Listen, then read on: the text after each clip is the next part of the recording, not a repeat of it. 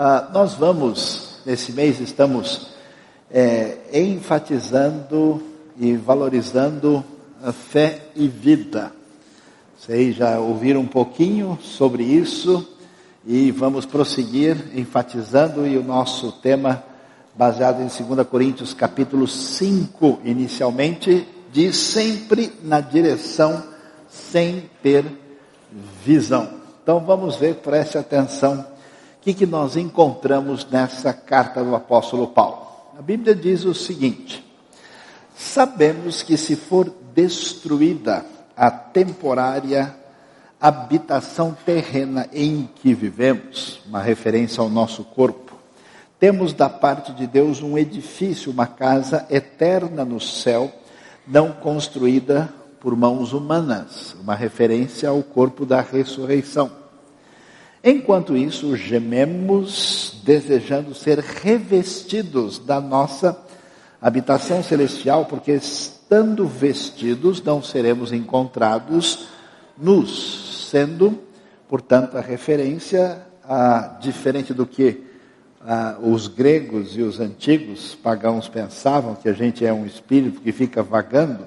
A ideia é que saindo do corpo quando vamos enfrentar a morte, vai chegar o momento em que vai ser revestido, porque o espírito sozinho é como algo que não está vestido.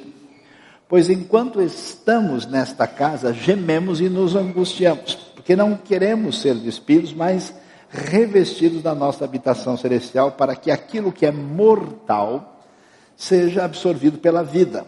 Foi Deus que nos preparou para esse propósito dando-nos o Espírito, referência ao Espírito Santo, que habita em quem crê em Cristo e é discípulo de Cristo, esse Espírito como garantia do que está por vir. Ideia de Romanos 8.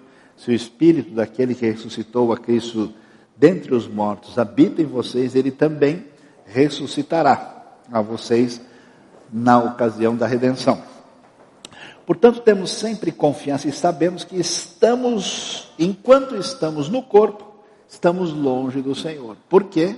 Porque o Senhor foi na sua plenitude de redenção e nós não chegamos lá. Então, nesse meio tempo, nesse contexto de caminho, ah, o texto diz: porque vivemos por fé e não pelo que vemos. Ou seja, a caminhada cristã nessa vida se dá por esse paradigma. Temos, pois, confiança e preferimos estar ausentes do corpo e habitar com o Senhor. Quer dizer, quero que chegue essa hora para que, quando ficar ausente, vá habitar com o Senhor. Por isso temos o propósito de lhe agradar. Quer estejamos no corpo, quer o deixemos. Pois todos nós devemos comparecer perante o tribunal de Cristo que não tem a ver com julgamento, nem com juízo, nem com separação de ímpios e justos, mas é o tribunal dos salvos, dos crentes na presença de Deus, para que cada um receba de acordo com as obras praticadas por meio do corpo. Se as obras, frutos da graça de Deus desse indivíduo que foi salvo, chegando na presença de Deus, ele vai receber o resultado do que ele plantou aqui quer sejam boas, quer sejam más. Então, vamos aí pensar sobre na direção sem visão, ou seja, mostrando que Deus quer que a vida de quem é discípulo de Jesus seja pautada pela fé, sem essa perspectiva de a gente ter firmeza a partir do que vemos. Esse texto de 2 Coríntios tem um certo paralelo com o que a gente vê em 1 Pedro 1, verso 8 e 9. Porque veja lá, olha a ênfase que ele dá, porque chegou a nova geração desses que creram no Messias Jesus, mas que não ouviram, como foi o caso dos apóstolos, que são inclusive testemunhas da ressurreição. E aí Pedro diz para ele: mesmo não o tendo visto, vocês o amam. É o nosso caso. E apesar de não o verem agora, tá vendo? Vocês estão crendo nesse Salvador que ninguém viu. Eu já encontrei algumas pessoas que disseram que viram Jesus. Em poucos casos, a gente pode até pensar em algo sobrenatural, mas a maioria não convence muito. Um dia encontrei um sujeito alcoolizado na porta de uma padaria e disse que estava vendo Jesus o tempo todo. e logo eu percebi que aquilo não significava um bom diálogo com a realidade. Né? E vocês, apesar de não verem agora, creem nele e exultam com alegria indizível e gloriosa, pois vocês estão alcançando o alvo da sua fé, a salvação das suas almas. E para fechar a convicção clara de que essa é a diretriz da vida, Hebreus vai reforçar isso, dizendo: ora, a fé é a certeza daquilo que esperamos. Alguns estudiosos chegaram a sugerir que o coração humano só tem certeza absoluta ah, quando ele fala de realidades que não são palpáveis. Porque tudo que é palpável e concreto, você pode ver e tocar e você tem várias opiniões sobre o que está diante de você. Uma realidade que está num nível acima entra numa outra categoria. Então ele vai dizer que a fé não é só uma esperança, não é somente um, uma espécie de crença, é a certeza daquilo que esperamos e a prova das coisas que não vemos. Difícil, né, de traduzir para o nosso mundo atual, pois foi por meio dela que os antigos receberam bom testemunho. Ou seja, testemunho da história que chega até os crentes do Novo Testamento é um testemunho de pessoas que andaram nessa caminhada pela fé, quando Deus ah, age na nossa vida através de um caminho que não nos dá segurança sensorial. Agora, qual é a dificuldade desse tipo de diretriz que a Bíblia diz que é o caminho de todo mundo que é discípulo de Jesus? que é a única jornada possível, que é a diretriz do GPS. Você sabe como é que funciona o GPS? É complicado, né? A pessoa liga e fala: Olha, esse GPS está me mandando por um caminho estranho. E aí ele tenta, né? É, ajustar, nunca me esqueci quando eu peguei um táxi numa outra cidade e o sujeito começou a pegar um caminho. Eu falei para ele: Olha, o senhor está indo por aí, o GPS diz que vai demorar vinte e tantos minutos a mais falou, não, eu conheço aqui, eu sei como é que é, eu sempre passo por aqui. E dito e feito, chegou lá e falou, puxa, não imaginei que ia ter tudo parado aqui. falei, foi por isso que inventaram o GPS, exatamente para a gente entender que a gente não tem o conhecimento completo. E agora então a gente vai né, ficar mais tempo conversando aqui. Como é o seu nome mesmo? E aí a coisa começou, né, e caminhou e tal. Então a gente está acostumado com um universo onde a gente tem a ideia de que as nossas realizações e aquilo que supostamente nos dá segurança é algo bem concreto e palpável.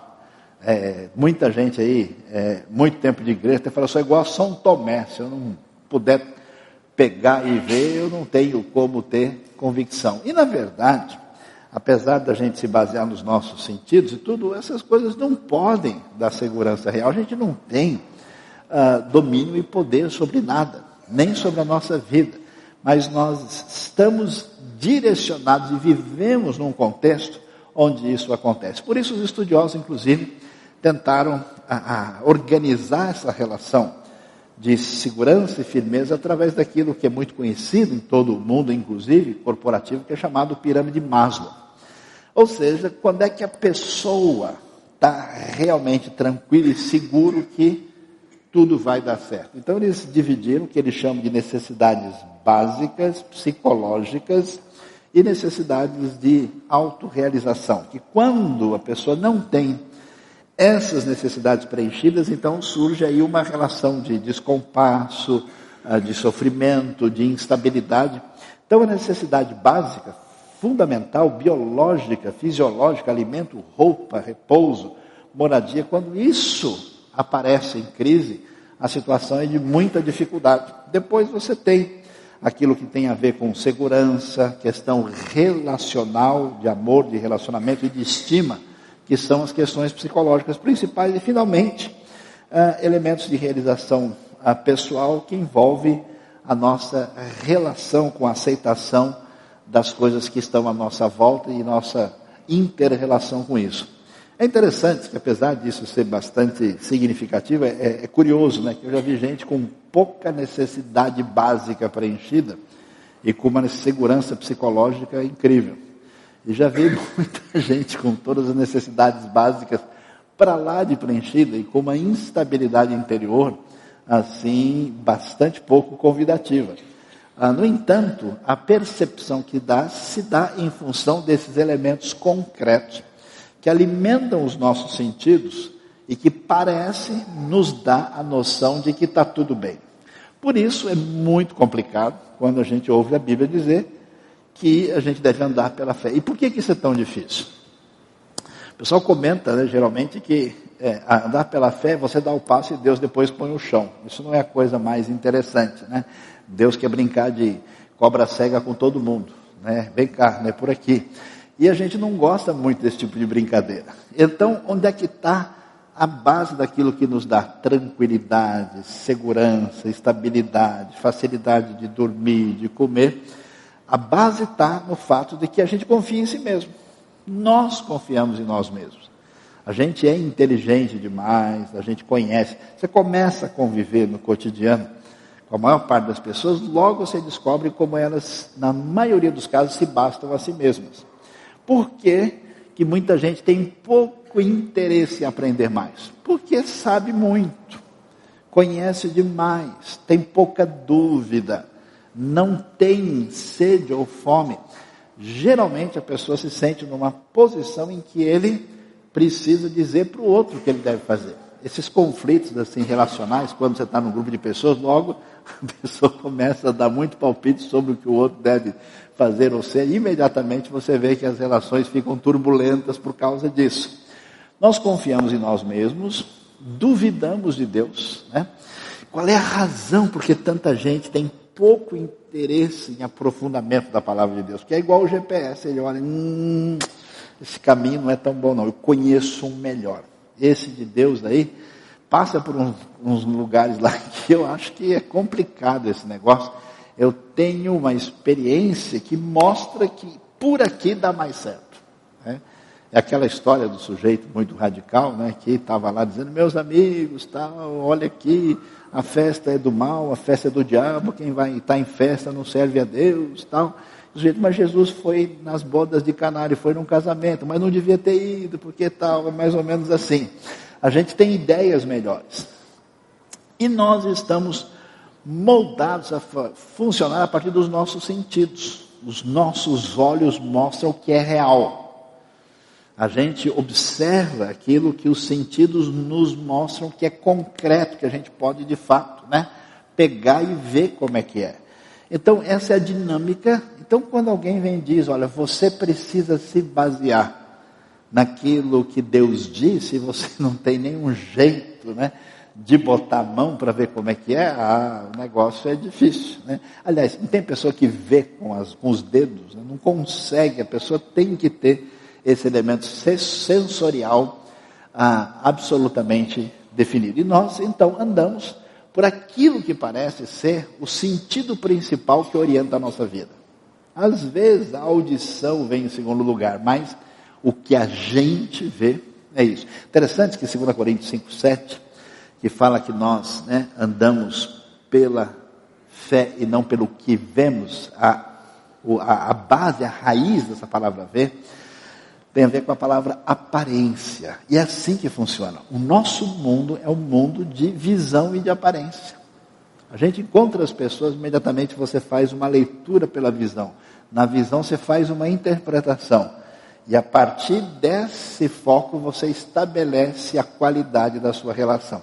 Isso é tão forte nesse mundo nosso, onde as pessoas vivem para ver e para serem vistas. É tão forte que tem quadrilhas especializadas nesse conceito. Ele sabe como as pessoas se aparecem, se, se, baseiam no que vem na aparência, então eles se vestem muito bem, se preparam, criam todo um ambiente favorável. E quando alguém entra ali, ele se sente seguro. Fala, mas esse pessoal parecia uma pessoa ah, muito boa, muito especial, mas foi só o cenário criado, né? É um show hollywoodiano, no caso, a serviço do mal. E a Bíblia nos orienta que esse caminho não é o caminho da diretriz que nós temos. Para complicar mais o cenário, a nossa sociedade é uma sociedade que tem um jeito de lidar com a vida que a gente pode chamar de antifé. Se você prestar atenção, o cenário que aparece na maioria das notícias, nos meios de comunicação, no cotidiano das pessoas, é o que a gente chama de ideologia do catastrofismo. Sempre. Não tem notícia assim, casal vive bem por 50 anos e resolve ajudar os mais novos a ter uma vida de sucesso. Não, o sujeito divorciou pela sétima vez e matou o amante. É coisas desse tipo. As notícias são escabrosas. E é engraçado que tem gente que adquire uma dependência de notícia ruim. A pessoa gosta de ouvir, gosta de comentar. É, é desgraça, está todo mundo parando para ver. É igual acidente em beira de estrada. Enquanto o cara não vê né, onde foi parar o sujeito, ele não, não, não vai para frente. Então, essa ideologia catastrofista, ela traz para a gente esse elemento predominantemente negativo, predominantemente baseado na percepção dos sentidos com um enfoque negativo. E no meio religioso ainda é pior. Porque no meio religioso existe essa facilidade das pessoas acreditarem nas teorias das conspirações mais malucas desse mundo. Essa semana mesmo alguém me escreveu pedindo ajuda. Por favor, pastor Tolia, me ajuda aqui. Alguém está me dizendo que a terra é plana. E dizendo que isso tem base na Bíblia, porque tem os quatro cantos do mundo. E, portanto, é, eu preciso de uma prova. Eu falei, não é possível, nós estamos voltando para a Idade Média. O pessoal está acreditando em coisa Falo, mas como é que o pessoal responde que quando você anda de avião, você vê né, o, o, horizonte lá, diferente dos nossos satélites, o foguete foi à Lua, aconteceu. Não, tudo isso é uma conspiração do mal para enganar as pessoas e ocultar o fato de que, na verdade, a Terra é plana. E tem um monte de gente que acha que tem um grupo de pessoas especiais escondido em alguma sala, em algum lugar do mundo, que domina o mundo e faz isso, faz aquilo.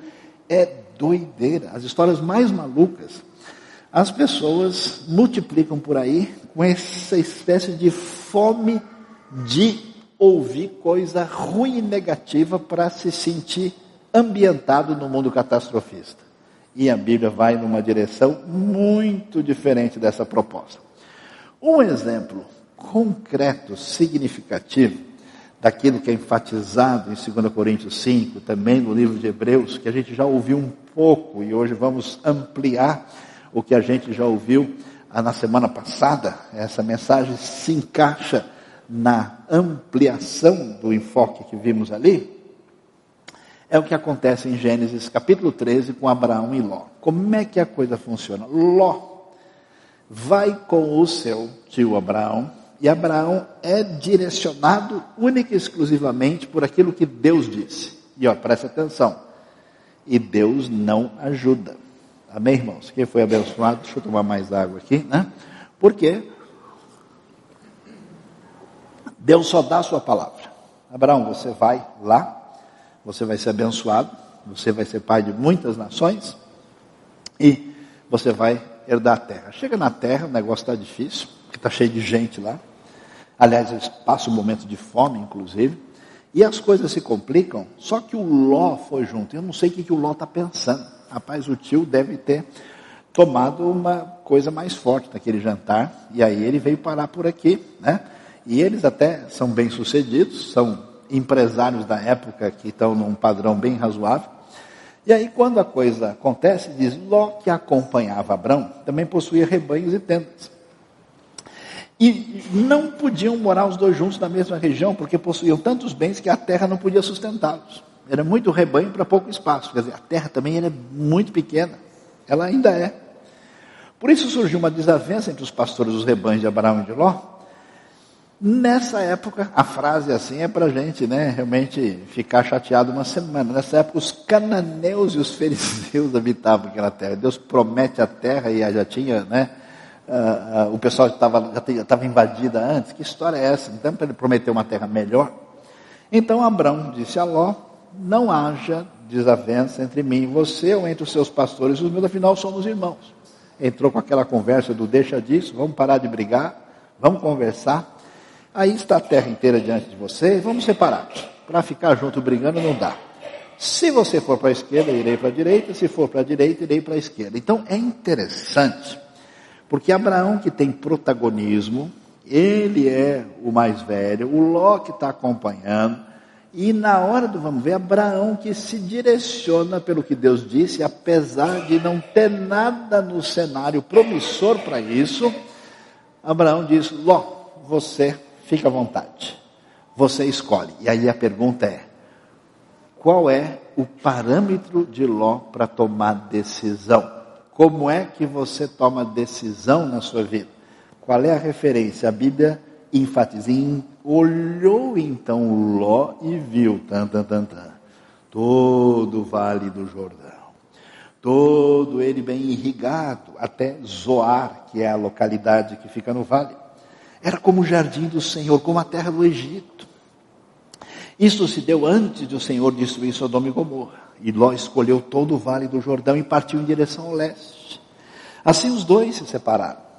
Abraão ficou na terra de Canaã, mas Ló mudou seu acampamento para um lugar próximo a Sodoma, entre as cidades do vale. Ora, os homens de Sodoma eram extremamente perversos e pecadores contra o Senhor. É interessante como é que Ló age, qual é a sua proposta. A direção de Ló é nos seus sentidos. Ele olhou e viu, uau, é por aqui. É como a gente faz. A gente avalia as coisas e muita gente perdeu a sua conexão com a maneira bíblica de viver, e a sua maneira de viver é fundamentada pela força da cobiça. Porque tanta gente tolamente cai em golpe, porque o cara acredita numa coisa absurda. Olha, o cara ofereceu, imagina, está vendendo uma casa desse tamanho e é só 10 mil reais. O cara vai lá e deposita, aí perde tudo. Então ele é levado pela cobiça. Quando ele olhou, falou: peraí, o, o, o tio, realmente o tio tomou um negócio muito forte. Porque não só ele veio parar aqui, como mandou eu escolher, ele olhou e falou: Uau, olha a fertilidade lá embaixo, olha a beleza do vale, olha tudo que está lá. É o seguinte: eu vou ficar com o bebão, deixa comigo, eu resolvo essa história. É igual guloso em, em, em, festa, né? Você deixa o cara pegar, ele come a picanha e o espeto junto, né? O negócio é terrível. E ele toma essa decisão, e é interessante que logo em seguida ele vai estar em apuros, porque o que a pessoa que é egocêntrica, narcisista, que se dirige pelos sentidos e particularmente pela vista não percebe, é que tem uma outra grande quantidade de pessoas funcionando na mesma sintonia ele vai encontrar outros lá. Eu conheço gente que fez isso. Não, eu vou para tal lugar, porque tal cidade, porque é para tal país, para tal, porque lá é o paraíso, lá é não sei o quê. E aí ele chega lá e encontra um monte de gente que foi com a mesma motivação. E aí ele quebra a cara porque ele deveria desconfiar que todo mundo que se dirige pela vista e não pelo que Deus diz, tem outras prioridades e aquele ambiente vai ser um ambiente de concorrência, de briga, de conflito, de luta. E logo, o que, que vai acontecer? Ele vai ficar em apuros e vai ser muito curioso, porque Abraão é que vai socorrer o Ló. Imagina a cara, né? O Ló deve ter saído da, da divisão assim, satisfeito. Ah, dessa vez, hein? Ah, tio ficou para trás, ganhei, né? E daqui a pouco está lá ele prisioneiro e o tio aparece, e aí Ló, tá tudo bem? Mas é a cara de sorriso amarelo dele para receber a, o nosso conhecido Abraão. Então a pergunta para a gente é, na nossa caminhada com Deus, é verdade que a gente caminha e quer caminhar pela fé, ou a gente já mudou? Eu conheço gente que perdeu esse foco. A gente percebe isso em gente na liderança, uh, ministerial nesse mundo, gente que até estudou teologia, que a pessoa você vê que ele fala, ó, por aqui esse negócio não está muito seguro, eu tenho uma ideia melhor. A pessoa começa a colocar o seu coração em outras referências. É pela fé ou é pela vista? Quando Abraão ouviu que seu parente fora levado prisioneiro, mandou convocar os 318 homens treinados nascidos em sua casa, seu exército particular e saiu em perseguição aos inimigos até Dan. Atacou-os durante a noite em grupos e assim os derrotou, perseguindo-os até o Baal, norte de Damasco. Recuperou todos os bens e trouxe de volta seu parente Ló com tudo que possuía com as mulheres e o restante dos prisioneiros. Aliás, se o Ló achou que tinha tido vantagem, o ambiente atraente de Sodoma não gerou conflito entre um rei e outro. Foi a guerra de quatro reis contra cinco.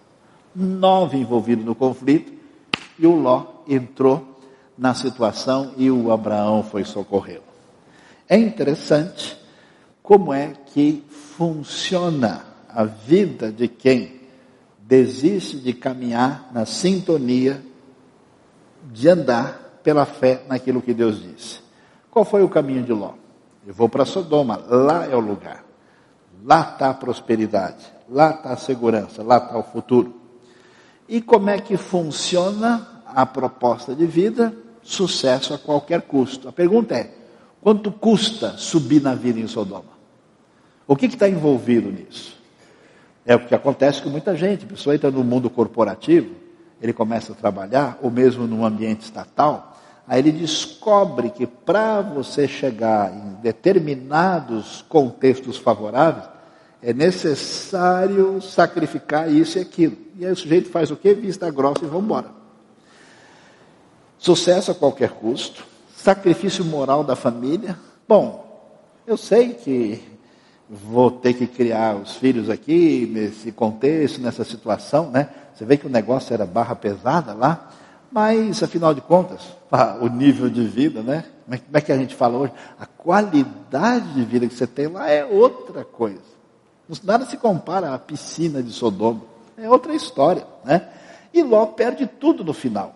Veja que a Bíblia nos diz em Gênesis 19 que os dois anjos chegaram a Sodoma para falar da destruição da cidade, chegaram ao anoitecer e Ló estava sentado à porta da cidade. Por que porta da cidade? É lugar que só fica gente de nível superior. O centro administrativo da cidade nos tempos bíblicos antigos não tem um prédio de administração, não tem um prédio de justiça, é logo na porta da cidade. É ali que o governante, o rei local, recebe as pessoas. É ali que se faz o julgamento. Lembra a história do casamento de Ruth e Boaz? Eles fazem tudo na porta da cidade.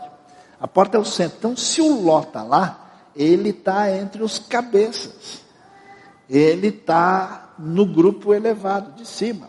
Ele está bem em Sodoma, mas está mesmo. Ele se baseou por aquilo que ele olhou e viu. E é interessante, olha o detalhe do texto. No capítulo 13, mencionou a localidade especial, que era Zoar, que era como o jardim do Senhor. Aparece agora de novo no verso 23. Quando Ló chegou a Zoar, o sol já havia nascido sobre a terra. Então o Senhor, o próprio Senhor, fez chover do céu fogo e enxofre sobre Sodoma e Gomorra. Assim ele destruiu aquelas cidades e toda a planície com todos os habitantes da cidade e da vegetação, mas a mulher de Ló olhou para trás e transformou numa coluna de sal. Então observe que Ló sacrifica aquilo que era mais importante, ele prioriza outras coisas, ele inverte os seus valores e eles não estão em sintonia com andar pela fé, eles estão em sintonia por aquilo que atraentemente atingiu o que ele olhou e viu. O caso de Abraão foi diferente. Abraão não é grande coisa. Contra o mito que a gente tem na cabeça de que essas pessoas usadas por Deus na Bíblia eram diferentes da gente. Se for esse o caso, é bobagem a gente perder tempo com isso. Se essas pessoas são especiais, de outra qualidade, então ela não é que nem você, então que adianta se basear na vida delas? Não tem nenhuma relação? Não é o caso. Abraão cresceu num ambiente ruim. Sua família era politeísta, era pagã. Ele não teve uma formação na palavra de Deus. Deus age na vida dele, o chama, ele sai desse ambiente, ele crê em Deus, mas não muito varia toda hora, uma hora ele mostra dúvida, outra hora ele, Deus toma decisões, ele vai discutir com Deus, Senhor, o Senhor não pode destruir a cidade, se tiver justo lá dentro. Por acaso o Senhor já pensou nesse assunto? Sei que o Senhor é onisciente, mas há controvérsias. Então, como é que o Senhor vai destruir todo mundo? E ele entra lá, não, e se tiver tanto, tal, e faz toda uma matemática até ele chegar. Ok, Senhor, tudo bem, agora descobri que o Senhor sabia do assunto. Ele apesar da sua fragilidade, o seu procedimento na vida foi não se basear no que via. Ele vai e se baseia no que Deus disse. Ele creu, e essa é a ênfase que a Bíblia nos dá. Você é uma pessoa comum, a sua caminhada na relação com Deus vai se definir por quanto você ouve o que Deus diz, pelo fato de ter crido, de crer, de depositar a força da esperança do coração e o dedicar da vida em função do que Deus disse. Interessante como a gente é bobo, né? As pessoas deslocam o coração da palavra de Deus e põem em outro lugar. E tudo que a gente entende como referência de segurança vai passar e vai acabar. Nada de. Você não segura a sua saúde. Ah, fulano estava bom, estava inteiro, de repente teve um mal súbito e quem garante a si mesmo a sua saúde? A pessoa coloca esperança em algo, daqui a pouco o cenário muda. Você lê, lê, sobre a história das crises mundiais. Desde 1929, por exemplo, como você vê o número enorme de pessoas que eram milionários e se mataram, porque em uma semana que ele tinha, reduziu-se para um terço, por exemplo. Nada é seguro, nós não temos controle nem do ambiente local, nem do cenário nacional, e muito menos internacional. E quando a gente põe a esperança e a força do coração em qualquer desses elementos, é questão de tempo. Mais cedo ou mais tarde, eles decepcionam a gente. Por isso, a, a proposta é outra. Você já viu aquelas fotos antigas? Do casamento do seu primo, do seu sobrinho, do seu irmão, você olha e fala, oh, olha a roupa das pessoas, olha essa calça com essa boca, o que, que é isso? Como é que as pessoas tinham coragem de usar um negócio desse? Olha o cabelo das mulheres aqui, parece uma antena. Como assim? Né? Nossa, eu não tinha coragem de usar um negócio desse. Naquele tempo a pessoa estava abafando, era o máximo. Né? Eu, quando comecei a estudar história, eu ouvi falar, ah, aqui na França tinha o Luís XV, o Luís XVI, os reis franceses. Aí eu fui ver as pinturas, vi aquele, aqueles caras com aquelas perucas enormes, né? Que alguns dizem que era cheio de piolhos, inclusive. E eu li aquilo, eu vi, eu, meu nome também é Luiz, deixa eu ver aqui. Eu falei, graças ao Senhor, eu nasci em outra época. Oração mais sincera de gratidão ao Senhor, do fundo do coração. Imagina usar um negócio daquele, o que, que é isso? Né? E é interessante como todo aquele cenário, aquele mundo criado de aparência e ilusão que fascina os olhos, 10, 20 anos depois vira motivo de piada e gozação, e a pessoa vive para aquilo, a pessoa se dedica àquilo, a pessoa se ilude com aquilo. O Senhor trata com Abraão diferente, ele diz: Abraão, sai da tua terra, do meio dos teus parentes, da casa do seu pai, vai para a terra que eu lhe mostrarei. E como eu disse, Deus convida a gente para andar de noite. Deus nos chama para andar na escuridão. Eu vejo essas pessoas dizendo: É, eu não sei o que está acontecendo comigo. Eu falei: Nunca trocou ideia com Abraão. Nunca leu a Bíblia. De novo, Deus não ajuda. Ele ajuda da maneira completa e plena, mas não do jeito que a gente espera. Ele convida a gente a navegar de noite e o farol está lá longe. Sabe aquela história, aquele, aquele filme de aventura legal que o mestre foi para a terra maravilhosa e ele deixou o caminho para a pessoa. E olha, agora você tem que andar aqui. Agora você vai enfrentar a montanha mágica. Lá tem o bicho que pega a gente. E você tem que fazer isso. E como é que você vai fazer? Você tem que seguir a orientação que foi dada. A coisa funciona assim. E Abraão, com toda a sua instabilidade, a Bíblia diz o quê? Aquilo que vai ser tão importante, fundamento da doutrina da justificação pela fé. Em Romanos 4, Abraão creu no Senhor e isso lhe foi creditado como justiça. Por isso a história dele é interessante, é a história de fé, de confiança, que tem como parâmetro único a palavra que Deus disse. Tudo em volta não aponta nessa direção. A direção é a palavra divina. Como eu fico preocupado, como eu vejo gente que eu percebo que descolou da palavra. Eu vejo gente interessada. Conversei essa semana com um pastor no Rio Grande do Norte. Falei, pastor, está vendo essa Bíblia aqui? Ano passado eu li inteirinha, li todas as notas e marquei algumas coisas que eu acho aqui que precisam ser consideradas. Eu vejo gente assim. Eu vejo gente que não, ele quer que Deus ajude a sua vida, mas o seu coração deslocou. No ambiente teológico, a pessoa deixa Deus de lado ele fala: olha o teólogo fulano, olha o filósofo tal, olha não sei quem. A palavra já não exerce impacto e força. Ele tem uma outra diretriz que os sentidos, especialmente a visão, foram atraídos com fascínio. E a vida de Abraão é crise e luta. Poxa, Deus fala para ele, Abraão, eu vou te dar a bênção completa. É terra, é descendência, é promessa de bênção para você. E o pai dele morre lá em Arã, antes dele se estabelecer plenamente em Canaã. E 11 anos depois, Deus não cumpre aquilo que ele esperava que acontecesse logo. Aí ele dá um jeito de arrumar um Ismael naquela esquema lá com Agar e Sara. Aí as coisas ficam mais difíceis. E demora tanto. Quando Deus vai cumprir a promessa, o negócio é tão bizarro que ele dá risada, é por isso que o nome do menino é Isaac. Yitzhak, quer dizer, ele riu. A Sara, né, ri, e ela depois diz, imagina, eu não ri. E depois de tudo isso, Deus diz, Abraão, tudo bem aí? Traz o seu filho, vai lá no Monte Moriá e oferece a mim. Ah.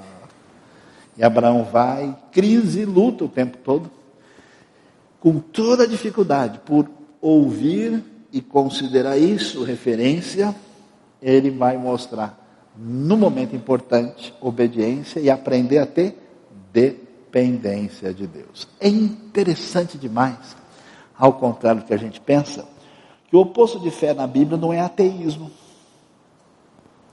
Nós andamos pela fé e não pela descrença em Deus. Não é isso. O oposto da Bíblia não é impiedade. Nós damos pela fé e não como os ímpios que praticam o mal. Nós damos pela fé e não com rebeldia. Não. É simples assim. O oposto de fé na Bíblia é vista. Crer é contrastado com ver. Essa prioridade do sentido da visão, que é uma espécie de proposta sensorial de domínio e de poder, e de constatação de que a gente é dono da verdade e está sentado no trono. Observe como é interessante que desde o começo, quando o problema começa no Éden, qual é o problema? Eva olhou. E o texto diz que ela olhou ah, para o fruto que era desejável para dar entendimento. Olha a prioridade dessa realidade do olhar cobiçosamente. Ló olhou para Sodoma. A mulher de Ló olhou para trás. No Novo Testamento você vê, na hora em que Pedro está seguindo o chamado de Jesus andando, ele olha para as ondas, ele afunda. Essa relação de oposição é enfatizada de tal maneira que a mensagem de Cristo de salvação, definida por objeto do nosso crer, da nossa fé, é enfatizada porque, né, a gente vai se sentir mais tranquilo agora, porque dos discípulos que andavam com Jesus, o próprio discípulo que andou com ele e viu ele fazer a ressurreição, quando ouviu falar da ressurreição de Jesus, eu não acredito, mas de jeito nenhum. Só se eu puder tocar, botar a mão dele. E Jesus preparou o momento, e o Tomé chega lá, e Jesus diz, oh, fica à vontade, Tomé. Pode tocar, pegar, tal. Deus na sua misericórdia, e aí nesse momento, Tomé reconhecendo vai dizer a frase: Senhor meu e Deus meu, em João 20, 28.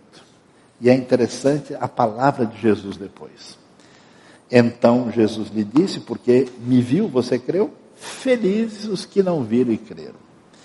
Eu não sei quanto de você pediu prova e sinal para Deus durante a sua vida o quanto você não tem entendido certos incômodos que Deus permitiu e até produziu na sua vida. E o quanto que isso fez você desconectar sua relação com Deus, até que Deus mostre no papel que de fato as coisas são assim e você possa pegar e ver. Mas o caminho não é esse. O caminho é da confiança e da esperança, porque ninguém jamais ficará frustrado e finalmente decepcionado por se basear na palavra de Deus. Eu fico tão impressionado pelo aquilo que a gente pode ver na história, daquilo que foi sustentado. A fé cristã é uma loucura. Jesus não é ninguém. Ele é um rabino desconhecido que está num lugar irrelevante e nesse lugar ele ainda fica num lugar menos importante possível, na beira de um laguinho, que tem umas vilarejos absolutamente desprezíveis. E Jesus aparece lá e traz a sua mensagem. Os seus discípulos todos falham. E depois ele é morto pelo Estado romano. E aquilo que acontece com Jesus se torna o maior movimento, a, o elemento mais importante, a, a pessoa mais relevante da história humana. E tudo que se dá, se dá pela mensagem que se ouve e se crê pela fé. Ninguém pode explicar Jesus e o seu movimento. Eu acho como é, como é impressionante o que Deus faz. Há 80 anos atrás, na Ásia, tinha pouquíssimos seguidores de Cristo. Proporcionalmente é o lugar menos evangelizado do mundo. De repente, Deus resolve soprar. E começa a agir, por exemplo, na Coreia. Eu estive em Seul, durante um dia de semana, fui numa igreja tradicional. Quarta-feira à noite tinha 5 mil pessoas. E as pessoas gritavam: Senhor, Senhor. Para ir numa outra igreja depois, só o número de voluntários para ajudar as pessoas a estacionar os carros na rua. Tinha mais de 100. Há poucas décadas não tinha nada. Deus agiu com poder.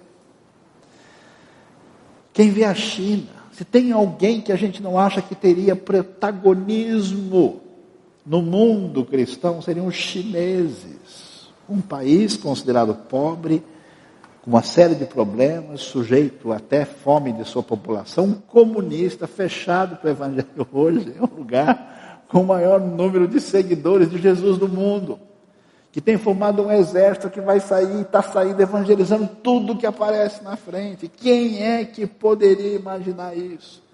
Isso quer dizer que Deus faz aquilo que Ele deseja fazer e o que a Sua palavra determinou. Por isso que vale a pena confiar na direção é sem visão. Eu, eu, eu, posso dizer isso com bastante facilidade. Eu sei muito bem o que, que é andar sem visão.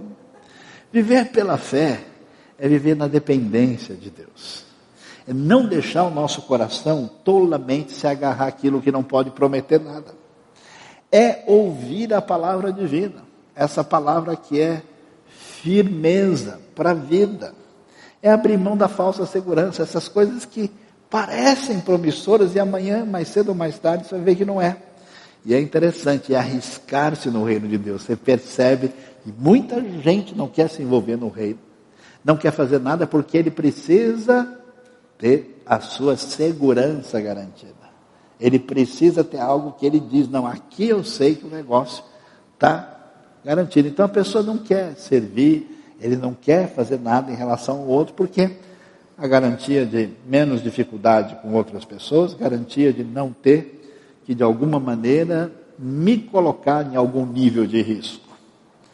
Viver pela fé é prosseguir com confiança, é ir adiante, baseado no que Deus disse, é se voltar para essa realidade e, portanto, é viver sem ansiedade. É porque quando a gente põe o foco no lugar errado, a gente fica, né? É, essa cultura catastrofista, ela desenvolve ansiedade com finalidade de alimentar o nosso mundo consumista.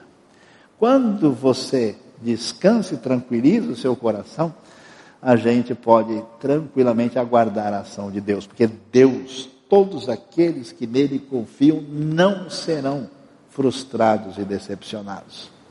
Aguarda a ação. Ah, o evangelho conversa de doido, ah, o evangelho vai acabar, não sei quem vai dominar o mundo, porque não vai. Como assim? Aguardar a ação de Deus poderosamente. Queria até compartilhar um monte de coisa com vocês aqui, mas nem posso. Recentemente conversei com um querido irmão que era de uma monarquia, de um mundo completamente fechado para o Evangelho, e o Senhor o alcançou lá, e hoje ele é uma das referências na propagação da fé no Messias Jesus. É caminhar com esperança, porque a gente sabe que Deus falou e a sua palavra se cumpriu. Uma das pessoas que ficou fascinados na história humana pela fé que se opõe à visão foi um famoso filósofo que também era pastor, e o pessoal não sabe, Søren Kierkegaard. E ele disse uma coisa muito interessante. Ele disse que a vida só pode ser compreendida olhando-se para trás. Ao contrário do que a gente faz, a gente olha para frente querendo entender tudo. Para tomar ação, segura que vai dar tudo certo, eu fico tentando entender e eu não vivo a vida. Você só entende quando olha para trás e fala: puxa, não é que agora eu entendo porque eu passei por aquilo? Não é que agora eu entendo aquela situação, agora eu enxergo o quadro maior. Você só entende, interpreta o que passou. Para frente, a gente não tem poder e força e segurança. A vida só pode ser vivida olhando-se para frente. A gente olha para frente, olha para aquilo que Deus disse, para a Sua palavra, para aquilo que envolve a referência de Deus. Deus abençoe a nossa vida. E Deus nos ajude a caminhar nessa direção, até porque, se você quer deixar Deus feliz, a coisa que o deixa alegre é exatamente andar pela fé. Hebreus diz que sem fé é impossível agradar a Deus, pois quem dele se aproxima precisa crer que ele existe e que recompensa aqueles que o buscam. Que Deus nos abençoe nessa caminhada conforme nós vemos aqui.